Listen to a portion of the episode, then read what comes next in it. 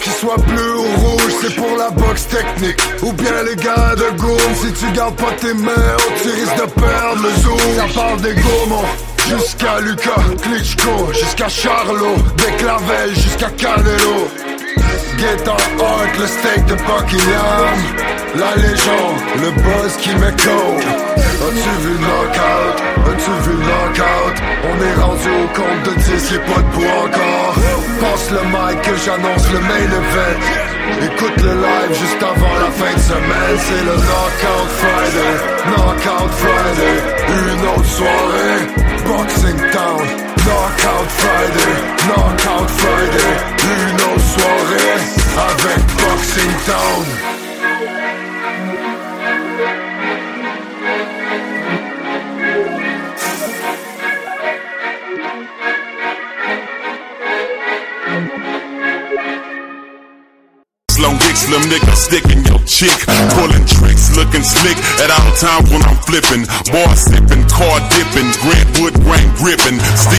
En direct d'une cuisine de Rosemont, Montréal, c'est ton podcast préféré.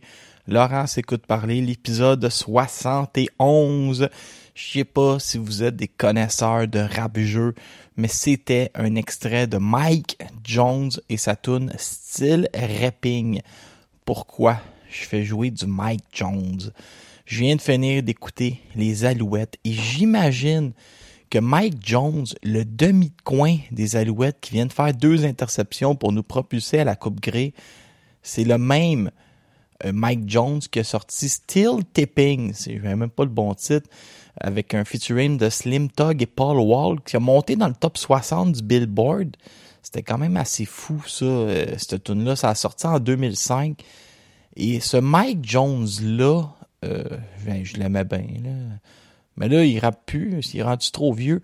Je me suis toujours demandé d'un, est-ce que c'est le même euh, Jones, Mike Jones, qui, jouait au basket? Parce que à la base, Mike Jones, c'était un, gars qui visait la ligne nationale de basketball et qui a fini rapper. Je me demande si c'est le même qui joue pour les Alouettes si c'est le même qui a été recru de l'année en boxe par ESPN, qui était vraiment considéré comme un futur champion du monde, puis une future super vedette américaine.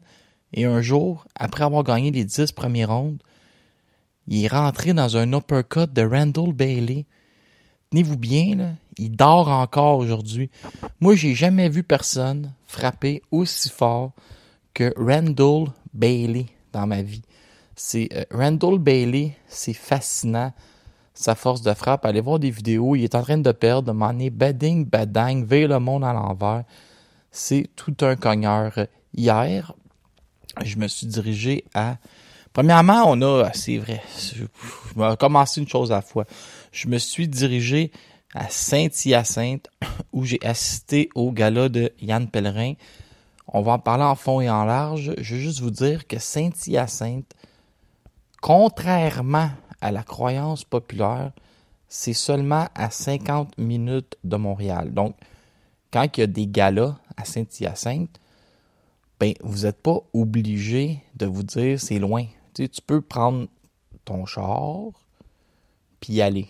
C'est moins d'une heure. Donc, euh, ben, c'est ça que je voulais vous dire. Aujourd'hui, on recule l'heure. Pourquoi? Euh, excellente question.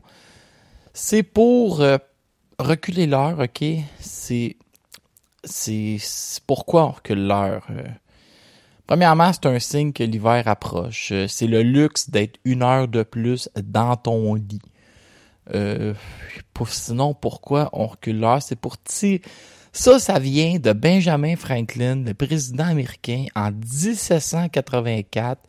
C'était pour tirer parti de la lumière naturelle, OK? Pour euh, aider euh, les gens à entamer leur journée. Donc, on, c'était pour vraiment gagner une heure de soleil. Puis de clarté. C'est euh, pour ça. Pourquoi on fait pas ça l'année longue, je ne sais pas. Donc, c'était ma chronique reculage d'heures.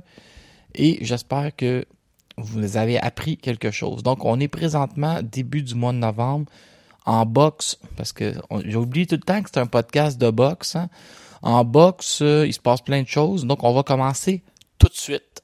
Maintenant, c'est la chronique boxe québécoise. Première nouvelle quand même drôle, tu sais, j'ai un ami qui me dit Hey, j'ai rencontré Lander Alvarez, puis il me l'a dit qu'il était à retraite. Je dis Je peux-tu l'écrire? Il m'a dit Je pense que oui, il avait l'air d'être correct avec ça. Je l'écris sur Boxing Town et Lander, il se fâche. Fait je l'ai effacé, mais attendez-vous à ne pas nécessairement le revoir dans un ring. Chronique locale, on va commencer avec le gala de Yann Pellerin. Premièrement, j'ai rencontré le boxeur Derek Pomerleau qui va faire son premier combat de Tyrone le 1er décembre prochain. J'en ai profité pour vous faire une grande entrevue. J'appellerais ça les entrevues Bud Light parce que j'en avais une coupe derrière la cravate.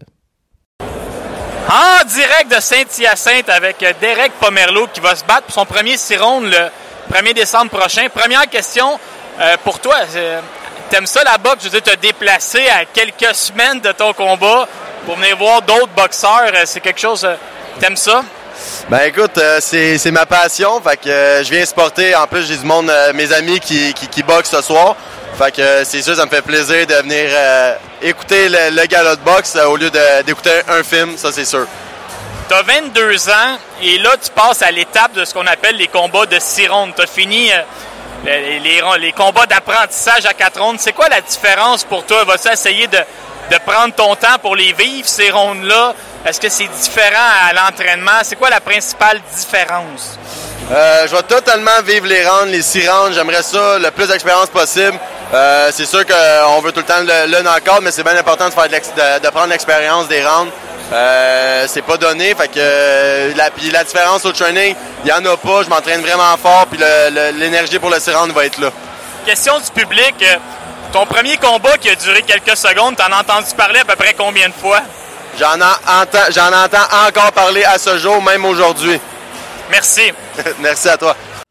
Ouais, dans la catégorie du monde qui parle trop fort parce qu'il pense que la musique est en train d'enterrer son micro, euh, ben il y a moi comme intervieweur, puis c'est pas terrible, hein? C'est euh, ça passera pas à l'école des intervieweurs sur cette, question-là. Donc euh, voilà, Derek Pomerleau. Pour revenir à nos moutons, c'est-à-dire la carte de la carte de New Era Management. Pour la commençons par le commencement. Premièrement, c'est spectaculaire, ok, parce qu'il y a quatre boxeurs québécois qui vont être défaits. Ça, euh, en partant, Pellerin l'avait dit, il veut revenir à des duels locaux, il veut revenir à des combats qui sont plus 50-50. Donc là, il veut, veut pas. Ça a créé. Euh, tu sais, les gens, ils sont surpris un peu. Tu t'en vas voir un gala de boxe local, puis le local, il perd plus qu'il gagne. Les gens sont pas habitués à ça. C'est que Yann Pellerin, lui, là, il vend son gala partout au Canada. Mais la plupart des boxeurs ne sont pas signés sous sa promotion. Donc, oui, il est fait boxer, oui, il trouve des adversaires, mais il essaye surtout de travailler pour vous, le public, à offrir un bon combat. Donc, on a eu hier des surprises. Et il continue à donner une chance à des boxeurs qui ont déjà souillé leur fiche d'invaincus. Donc ça, ça va arriver. Donc, premièrement, on commence la soirée avec, si ma mémoire est bonne, dans l'ordre, on a Maxime Lepage qui affronte Anthony Laramie. Anthony Laramie gagne tous les rondes. Lepage, je ne sais pas à quel gym il s'entraîne, mais il avait l'air d'avoir, comme Madouma avait l'air d'avoir une table pour l'encourager, il criait. Je, pense qu'il est dans cette, gang-là. Anthony Laramie mesure 5 pieds 2. C'était vraiment des petits. Laramie a son frère aussi, c'est des gars d'MMA. Donc, victoire d'Anthony Laramie. Fait qu'en partant, on a un Québécois qui est défait. C'est comme surprenant. Là, ils vont nous arriver avec Alex Lang. Alexandre Lang, qui est un bon boxeur amateur, que la COVID a ralenti parce qu'il trouvait pas de combat, a signé avec euh, Yann Pellerin. Il a affronté Damon Lee, un Canadien. Il te l'a endormi. Euh, C'était pas drôle. Donc, on apprend que Alexandre Lang, lui, signe un contrat avec New Era Management. Et bien sûr, j'étais là pour lui poser une question. Alexandre Lang, tu reviens de trois ans d'inactivité. Il y a eu la COVID, c'était compliqué. J'ai une mauvaise nouvelle pour toi. J'ai parlé à ton promoteur, puis finalement, tu vas être payé de la seconde ce soir. Ben, c'est parfait pour moi, ça. Hey, mais gros KO, euh, t'es-tu content? T'es- là, t'es revenu. C'est un KO, euh, c'était violent. Hein? Là, t'es reparti pour la gloire. Ouais, exactement. Ça fait trois ans que depuis le Covid, j'attends, j'attends ce moment-là impatient- impatiemment. Puis là, je, euh, là, je- là, je commence là. Là, je fais juste que commencer là. Es-tu considéré comme un cogneur ou t'étais un peu surpris ce soir? Non, non, non. Euh, je, je- je me considère comme un bon un cogneur, puis je pense que le monde me connaît aussi pour un cogneur. Euh, ouais, c'est ça. Merci. solide entrevue encore une fois euh, de ma part. Ensuite, on continuait avec Alex Laramé, qui est un boxeur. Euh, Laramé, lui, c'est un boxeur euh, québécois. Il a knocké euh, Jésus Ariaga. Donc, euh, parfait ça. C'est parfait. Francis Charbonneau s'est fait surprendre. C'était son combat d'adieu. Il a perdu contre le Mexicain Israël Nava Lopez. Il n'y avait pas vraiment de réponse à ce que Lopez amenait. On a Tom Vautour qui a battu Abokam Bokpe au premier round. Bokpe, j'ai l'impression que les gens dans la foule, les arbitres, étaient au courant que ça avait déjà été shaké pas mal. Puis on voulait pas de drame hier à Saint-Hyacinthe. On a arrêté le combat rapidement. Après, il y a Yann Pellerin qui, lui, euh, Yann Pellerin, lui, il a pas gagné vraiment un round ou deux seulement contre Ruben Eduardo Acosta. Il savait, il a regardé Acosta, il a dit c'est ton combat, mon chum. Acosta, lui, il, voulait prendre sa retraite avec un, un combat de championnat. Il était content comme jamais. Pellerin a concédé la victoire. Il est retourné comme promoteur. Puis il a dit c'est dur faire les deux chapeaux, pas d'excuses. Le gars a gagné. Pellerin a été digne dans la défaite. Et les gens lui ont servi une belle ovation. Alexis Barrière a détruit Adam Bradwood en un round. Ce n'était plus, je pense, le Bradwood d'avant. Il avait l'œil éteint un peu à conférence de presse. Bradwood, merci, bonsoir. Et là, il y a Abed Almoti El Safadi. Je vous l'ai dit, il a déplacé du monde, mais il y avait du monde pour lui. Ça hurlait. Lui aussi signe un contrat avec New Era. A vendu du ticket. Il y avait du monde à la messe. Il a battu Alejandro Medina de la Rosa. Et bien sûr, ça vient avec une autre de mes grandes entrevues. De retour après trois ans, tu gagnes ta victoire au deuxième round. Moi, je veux savoir combien tu avais vendu de billets? Parce que le monde, ça criait quand même assez fort. À peu près, je pense, j'ai vendu à peu près 8 tables, puis à peu près une cinquantaine, soixantaine de billets sur place, mais il y a du monde qui sont venus à la dernière minute. Vous connaissez les Arabes, ils sont toujours dernière minute. Hier, tout le monde m'envoyait des messages, j'avais plus de billets à vendre. Puis je pense que ça en fait à peu près une centaine, plus 6 tables à peu près. Ouais, tu es en train de devenir un boxeur assez populaire. euh, et là, c'est quoi la suite des choses? Là, la suite des choses, c'est euh, une signature avec New Era, si tout va bien. Euh, des combats, je suis prêt à remonter dans le ring plus tôt que je peux. Euh, j'ai vraiment faim, ça fait longtemps que je n'ai pas boxé. J'ai 25 ans aujourd'hui, puis euh, j'aimerais ça faire plusieurs combats durant l'année. Bonne chance. Merci beaucoup, j'apprécie. Ouais, comme tout est dans tout, là, c'est le frère, euh, lui, là, Abed El Amoti, El Amoti El Safadi, c'est le frère du rappeur Capitaine Gaza d'un groupe qui s'appelle 514 qui aurait gagné beaucoup de prix. Et là, je dois vous admettre que euh, je n'étais pas familier avec ce groupe-là. Je pense que je suis plus... euh, je connais beaucoup mon rap des années 2000 à 2010, puis après ça, j'ai comme eu un, petit problème technique où j'ai arrêté d'écouter du rap, mais euh, C'est ça, un dénommé Capitaine Gaza. D'ailleurs, il ressemble un peu à son frère comme, comme deux gouttes d'eau. Il y a eu beaucoup d'articles décrits sur lui. C'est un des cinq membres de 514. Il y a Lost, White Bee, il y a Capitaine Gaza, puis euh, deux autres que j'oublie. eux, ils, sont, ils sont nés d'un père palestinien, d'une mère marocaine. Ils viennent de Parc Extension. Ils sont très, très, très euh, populaire. Euh, tu vois qu'il y avait son frère avait vendu des billets. Ben, le frère de Capitaine Gaza avait vendu des billets. Euh, ça risque de fonctionner pour un point de vue autant vendre des billets que d'un point de vue box. Et là, je gardais la pièce de résistance. Pétard Gavrilovic l'a emporté contre Jair Sena. Mais Jair avait déjà affronté Lexun Mathieu. Il avait déjà affronté Wilfred Sey. Il avait déjà affronté Simon-Pierre Adé. Il avait déjà affronté Mehmet Ounal. Et là, et je l'ai trouvé bon, Petar Gavrilovic. Compact, efficace, une machine d'entraînement, gars sérieux. Ses frères sont des athlètes professionnels. Il sait, il sait les sacrifices que ça prend. Il fait les camps d'entraînement avec n'importe qui qui lui demande au Québec de qualité. Je vais vous faire un commentaire. Petar Gavrilovic doit être à surveiller. Je pense que le plafond de son potentiel est plus élevé que ce que j'avais estimé à ses débuts. Donc, moi, mon gagnant hier, c'est Petar Gavrilovic. Euh, Richard, j'ai su que tu étais un grand fan de boxe et que tu manquais jamais un combat de Kim Clavel. Comment tu vas t'installer euh, pour le combat? Moi, là, écoute, je vais louer un écran géant à la maison. Je fais venir tous mes amis, de la bière, et puis il va y avoir des ailes de poulet. Des ailes de poulet. Hmm. Bon, cette semaine, euh, qu'est-ce qui est arrivé de drôle?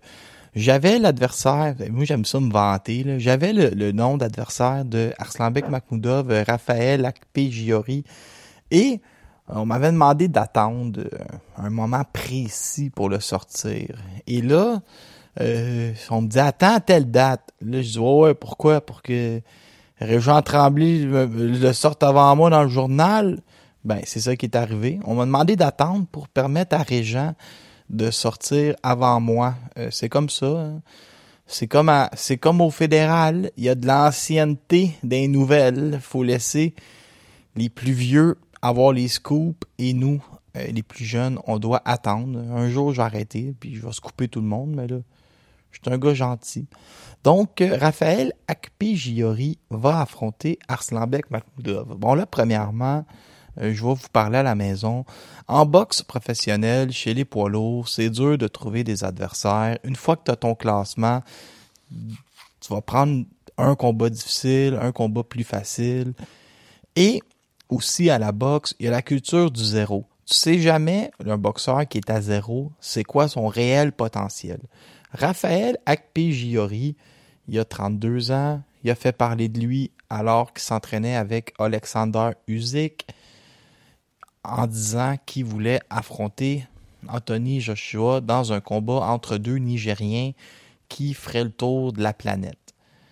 C'est un gars qui est né à Surulere au Nigeria et dès son bas âge, l'université de Wichita State est allée chercher pour qu'il joue au basket.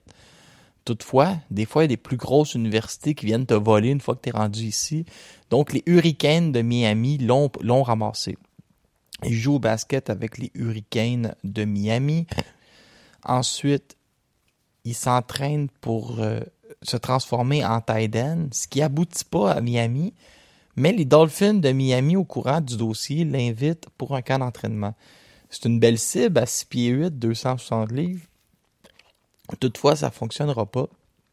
Entre-temps, il ramasse un diplôme pour être ingénieur et notre beau Raphaël fait de la boxe sur le côté. Un jour, il est découvert par Glenn Koff Johnson qu'on a vu ici contre Lucian Boutet. Et là, Glenkoff dit OK, là, tu frappes comme un train, tu mesures 6 pieds 8, tu pèses 2,60, mais t'es croches en joie le vert. Rentre au gymnase. Il prend un an pour le placer. Et là, il passe pro, OK? Il Davis, là, mais des tout croches, là. Omar Acosta, 1-2. Il dévisse James Advonicona, qui passe pro. Léo Casiani, 1-9. Un gars qui passe pro. 1-0-1. Davis, un, un autre 1-9. Il en a trouvé un autre. 1-1-3. 5-7. 9-18. 5-6. Et là, il affronte son premier corps vivant, Santander Silgado Gelez, 39. Lui, il va l'arrêter au premier. Et après ça, il affronte Terrell Jamal Woods. Il fait 8 rondes avec, OK? Terrell Jamal Woods, tenez-vous bien, 28 victoires ou 29, là, je suis plus sûr. 28 victoires, 55 défaites, 9 combats nuls, est allé au tapis seulement 7 fois. Son surnom, c'est Pretty Boy. Lui, sa job, c'est de rester debout. Il est resté debout, OK? Et là, ce gars-là vient affronter Raphaël Akpegiori, vient affronter Arslanbek Makhmoudov. Il a les mains basses. Il croche un peu, mais il frappe fort en joie le vert. Est-ce que ce sera assez pour l'emporter contre Makhmoudov? Je pense pas. Je pense que Makhmoudov va le traverser, parce que Makhmoudov, euh, il a beaucoup de meilleures box que Raphaël Akpegiori. Mais arrêtez de vous plaindre, genre la carte à, Shawinigan était cœurante, là. C'est ça que je voulais dire en, levant le ton. À Makhmoudov contre Akpegiori, ça va être effrayant le temps que ça va durer.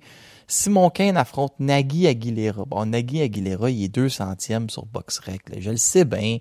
Il a battu Oleg Maskaev quand j'étais jeune. Il a perdu contre Samuel Peter quand j'étais jeune. Il a perdu contre Maurice Harris, Antonio Tarver, Chris Areola, Thomas Adamek. Il a perdu contre Frank Sanchez. Frank Sanchez, mais là, il affronte Simon Kane. Bon, ben, on verra bien, là. Moi, je pense que ça va être le fun le droit. Steven Butler va affronter Joshua Conley, 126e au monde. Mais oui, mais Conley est loin, mais il est pas pire. Puis Marie Spencer va affronter Funky Herman. Donc, c'est juste ça, c'est assez. Là. Écoutez ça, mettez-vous un sourire d'en face. Arrêtez de vous plaindre, je suis tanné. Le monde chiale tout le temps, je vous haïs. Après ça, la carte est correcte, je vous haïs pas, c'est. Je, je voulais en mettre un peu trop, puis j'ai perdu le contrôle de mes propres émotions. Bon, ça, c'est Eye of the Tiger. On a aussi appris que Eric Bazinian allait possiblement se battre en février, commencer à surveiller ça, les classements. Bazinian est un peu partout. Euh, ça va, ça va débloquer. Là. Alors, c'est pas mal de tours de High of the Tiger Management. Le 7 novembre, c'est une date importante. C'est le début de la convention de la WBC. Camille et Stéphane vont être là-bas comptez sur moi pour prendre des notes sur qu'est-ce qui se passe. La semaine prochaine, dans un des combats les plus importants de l'histoire de la boxe professionnelle, Fraser Clark va affronter Camille Sokolokovski. Sokolokovski, c'est un beau tabarnache qui tombe jamais puis qui s'amuse à briser des prospects. 11 victoires, 26 défaites, 3 nuls. Le Polonais est tough. Dans ses 26 défaites, il est arrêté juste quatre fois. À son dernier combat, se permet un combat nul contre un 25-0. A fait 5 rondes avec Bakodze, Jalalov, Otto Wallin. Il a affronté tout le monde. Zan Kozobovski, 10 rondes. Et là, il affronte Fraser Clark. Pourquoi je vous compte ça? C'est parce qu'on va être sur la carte de Marie-Ève Dylan Schema. Dylan Schema, là, il donne un tabarouette de chaud. Il est 7-0, OK? Il frappe pas pantoute. Il gonfle sa fiche. Il affronte un gars de 13-44. Ça, c'est le combat pour aller prendre ta douche, OK? Après ça, il y a Tyler Denis. Tyler Denis, 14-2-3 contre Bradley Ray. OK? Ça, c'est en plein un combat euh, britannique contre britannique. On est en train de monter Ray. Dalton Smith, j'adore Dalton Smith, le 140 livres. C'est à peu près le combat le plus intéressant. Contre Casey Benjamin. Euh, c'est un autre beau combat local. Et là, on finit avec Natacha Jonas contre Marie-Ève Ducœur. Là, cette semaine, il y a des gens d'un peu partout dans le monde de la boxe qui m'ont dit Oui, mais qu'est-ce qu'elle va faire, Marie-Ève Ducœur, ça gagne? Hein? Qu'est-ce qu'elle va faire? Qu'est-ce qu'elle va faire, ça gagne? Là, là, moi, j'ai jamais été là pour vous faire plaisir. J'adore la boxe québécoise. Je suis un grand fan de boxe québécoise. Je suis un grand défenseur de la boxe québécoise.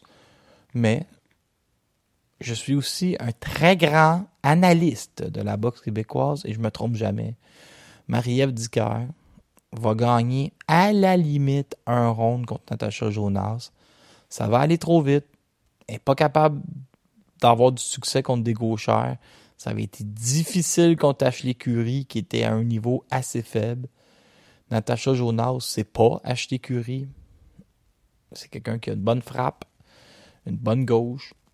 Dicker va essayer de s'imposer physiquement en rentrant à l'intérieur puis en la brassant, mais euh, ça marchera pas. L'arbitre va dire arrête d'accrocher. Ça, ça va arriver souvent que l'arbitre va dire arrête d'accrocher, je vous avertis. Ce sera la fin. Et le dernier combat de Marie-Ève Dicker en Angleterre. Elle va revenir ici dignement. Elle va annoncer sa retraite. Puis elle va devenir une grande vedette de la radio. Puis tout le monde va être heureux. C'est malheureusement ce qui va arriver. Je suis pas là pour vous chanter à pomme. Je suis pas là pour vous dire quelque chose qui est pas vrai. C'est ça qui va arriver. 99, 91, les trois juges. Jean-Pascal, je vais vous dire d'autres choses, moi. Jean-Pascal qui miroite avec les journalistes français qui veut boxer à Montréal, puis qui nomme Toronto journalistes anglophones puis international. Oubliez ça. Jean-Pascal sera jamais capable de trouver une solution pour faire un chèque de 500 000 pièces à Montréal présentement avec les cons l'inflation puis le monde qui veulent pas s'acheter de billets. Jean-Pascal, tant mieux si je me trompe, mais je serais excessivement surpris que son combat ait lieu à Montréal dans les prochaines dans les prochains mois. Ok, Moi, je crois pas ça. Je crois pas ça. Chronique les résultats de la fin de semaine à l'international avec Laurent Poulain. La chronique que j'haïssais puis que finalement j'aime j'aime de plus en plus faire. Euh, Sonny Bill William a perdu contre Mark Hunt euh, en Australie. Sonny Bill Bill Williams c'est un gars de rugby qui essayait de devenir une grande vedette. Puis il affrontait Mark Hunt qui est l'ancien gars d'MMA. Puis euh, Mark Hunt avait jamais gagné un combat. Puis il a assommé Sonny Bill William en Australie. Eux autres, les Australiens, là, ça marche fort, les combats locaux. Il y a du monde partout, puis ils gênent même pas.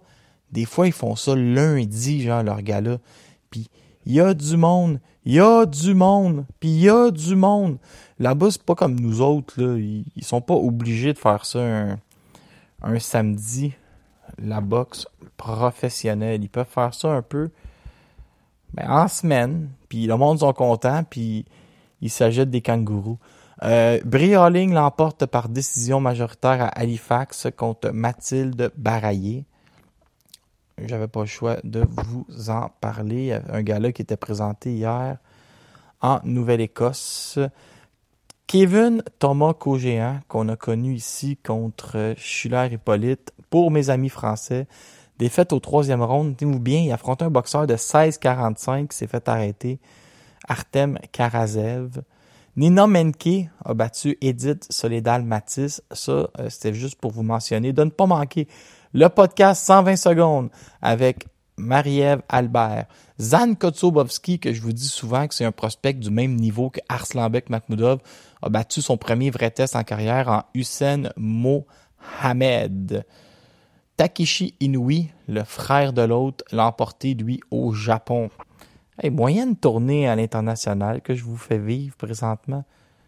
Il n'y en a pas de, de limite d'un podcast de même. Tu peux faire le tour du monde. Dimitri Bivol l'emporte sur Gilberto Ramirez. Il faut admettre que Dimitri euh, Bivol a été franchement très impressionnant. Le contrôle de la distance, la science. Ce gars-là, c'est un génie. Puis arrêtez de chercher midi à 13h. Le combat qu'on veut, c'est contre Beterbiev. Ceux qui disent c'est deux Russes, puis j'aime pas les Russes. Ben, vous écouterez 30 vies à Radio-Canada, puis vous me sacrerez patience. Dimitri Bivol contre, contre Arthur Beterbiev, il faut que ce combat ait lieu. Puis le gagnant affrontera Canelo au pire, mais Canelo, assis-toi donc sur le côté, puis attendons pendant que t'es blessé? Wow! Dimitri Bivol, grande performance contre Ramirez. J'étais certain que Ramirez avait des chances. Je trouvais que Ramirez était don doué à l'attaque. mauvais en défensive, mais ça n'a pas marché. ok? Chantel Cameron, elle, met la main sur tous les titres contre Jessica McCaskill. Si McCaskill abandonne ses titres à 147 livres, ça va avoir, ça va avoir beaucoup d'impact. J'ai hâte de voir qu'est-ce qui va arriver avec ça. Est-ce que McCaskill retourne à 147 ou elle abandonne ses titres? Et là, ça crée une autoroute pour Marie-Pierre Roule. Je parlais à son agent hier, à Marie-Pierre Roule, le fantastique assureur Yves Lévesque, il me disait on est sur tous les dossiers, on surveille tout, on est bien au courant de ce qui est arrivé après-midi à Jessica McCaskill et nous serons très prêts quand les choses euh, vont aboutir finalement.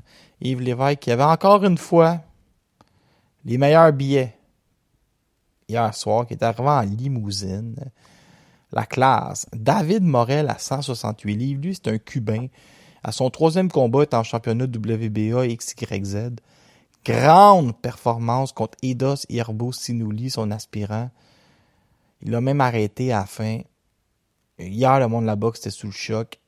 Il y a un nouvel acteur à 168 livres et c'est David Morel. Jason Rosario, lui, défaite, défaite surprise contre euh, Brian Mendoza au cinquième round. On savait que Mendoza frappait fort, mais on pensait que Rosario en avait assez pour s'en sortir. Fedor Zekzangzing, Xer Kazing, qui est un Polonais qui a appris sa boxe en Ukraine. On s'attendait à rien de lui, puis euh, ben parce que je connaissais pas. Je l'avais vu niaiser contre Kassimuma qui était rendu à 50 ans. Puis euh, finalement, il débattit Nathaniel Gallimard. Il a vraiment l'air d'un boxeur qui va falloir prendre au sérieux chez les poids moyens. André Direl, qui est rendu à 104 ans, affrontait Yuzneski Gonzalez. Grande performance. Direl en avait une dernière dans le corps. Arrête même Yuzneski Gonzalez. Ça, ça m'a scié la jambe gauche.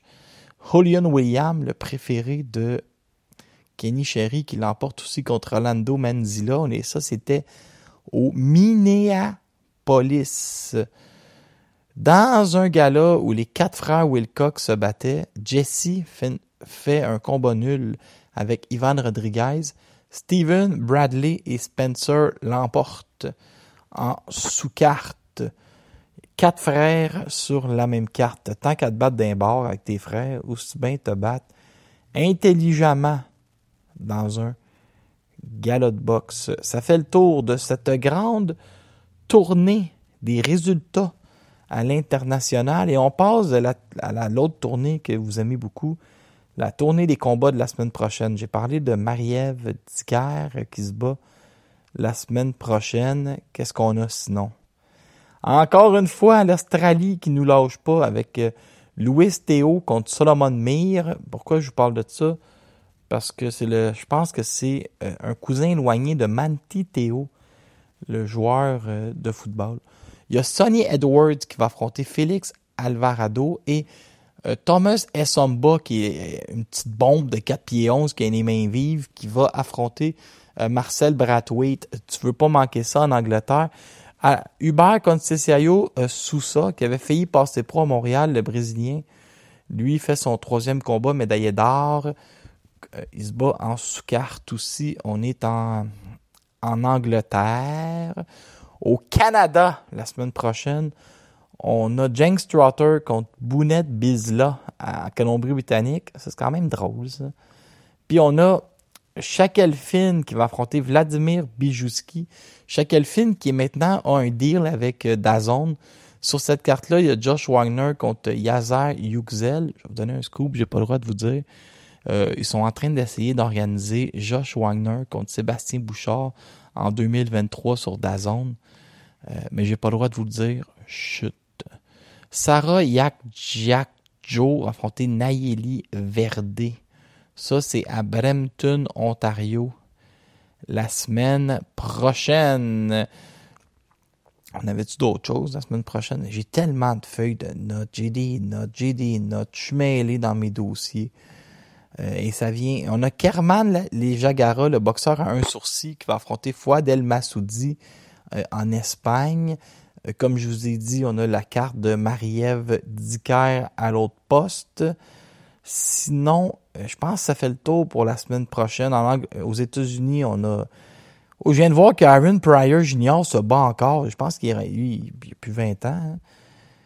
Non, il est rendu âgé. 22-11, on l'avait vu contre Adonis Stevenson. Brian Norman Jr., le fils de Brian Norman qu'on avait vu contre Jean Pascal, lui aussi se bat à New York la semaine prochaine.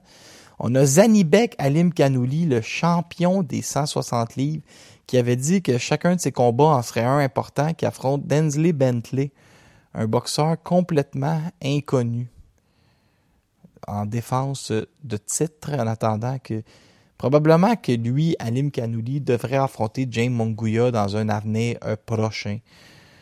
C'est euh, ce qu'on entend. Ça fait la, tournée internationale qui se termine. Et comme euh, on enchaîne, on enchaîne, pas de problème. Est-ce que Dimitri Bivol est le meilleur boxeur au monde? La question est posée et elle sera débattue la semaine prochaine. Est-ce que Bivol va choisir Canelo ou Beterbiev pour son prochain combat? Euh, Ça y appartient. Bivol arrogant dit j'ai même pas eu besoin de passer à la deuxième vitesse pour battre Gilberto Ramirez. Selon Eddie Hearn, Josh Anthony Joshua se battra en mars contre le gagnant de German Franklin et Dillian White. La grosse mode ces derniers temps, c'est de penser que German Franklin va battre Dillian White et lancer sa carrière. Andy Ruiz, lui, aimerait aussi affronter euh, Joshua pour finir sa trilogie. Eddie Hearn dit que Canelo veut absolument affronter euh, Dimitri Bivol. Bivol, lui, dit qu'il va battre Arthur Beterbiev. Et Voyez-vous comment je fais des liens, c'est écœurant. C'est écœurant. C'est que c'est bon, ce podcast-là. Rakhmidov Xakadzon a gagné le titre IBF Junior contre Zelfa Barrett. Il s'est relevé et a gagné le restant des, des rondes qui restaient. Ça, c'était un combat que j'attendais avec quand même assez d'intérêt. À l'international, euh, on a vu Spence et Crawford se challenger avec 200 Twitter de suite, sans toutefois signer de contrat. Usyk contre Tyson Fury, certaines rumeurs parlent du 18 février prochain pour avoir une annonce dans les prochains jours. Jaron Ennis a traité euh, tout le monde de peureux et a dit si t'es pas capable d'avoir Errol Spence, Terence Crawford, puis que t'es sérieux, viens affronter euh, Jaron Ennis. Euh, Tu vas pouvoir affronter le meilleur disponible. Caleb Plante se serait réglé contre David Benavidez en janvier, annonce dans les prochaines heures. Ça, c'est à suivre. Hey, c'est à suivre, ça, c'est intéressant. Et euh, qu'est-ce que j'avais d'autre pour vous autres? Euh, J'en ai des nouvelles, là, mais j'ai garoché ça bien trop vite. Fait que c'est ça. Ça fait le tour des nouvelles internationales. Merci d'avoir été là. Podcast numéro 171. Euh, vous voulez me faire un cadeau, abonnez-vous à ma chaîne YouTube Laurent Poulain. Et vous voulez me faire un autre cadeau, euh, continuez à m'écouter à chaque semaine. Merci, bonsoir.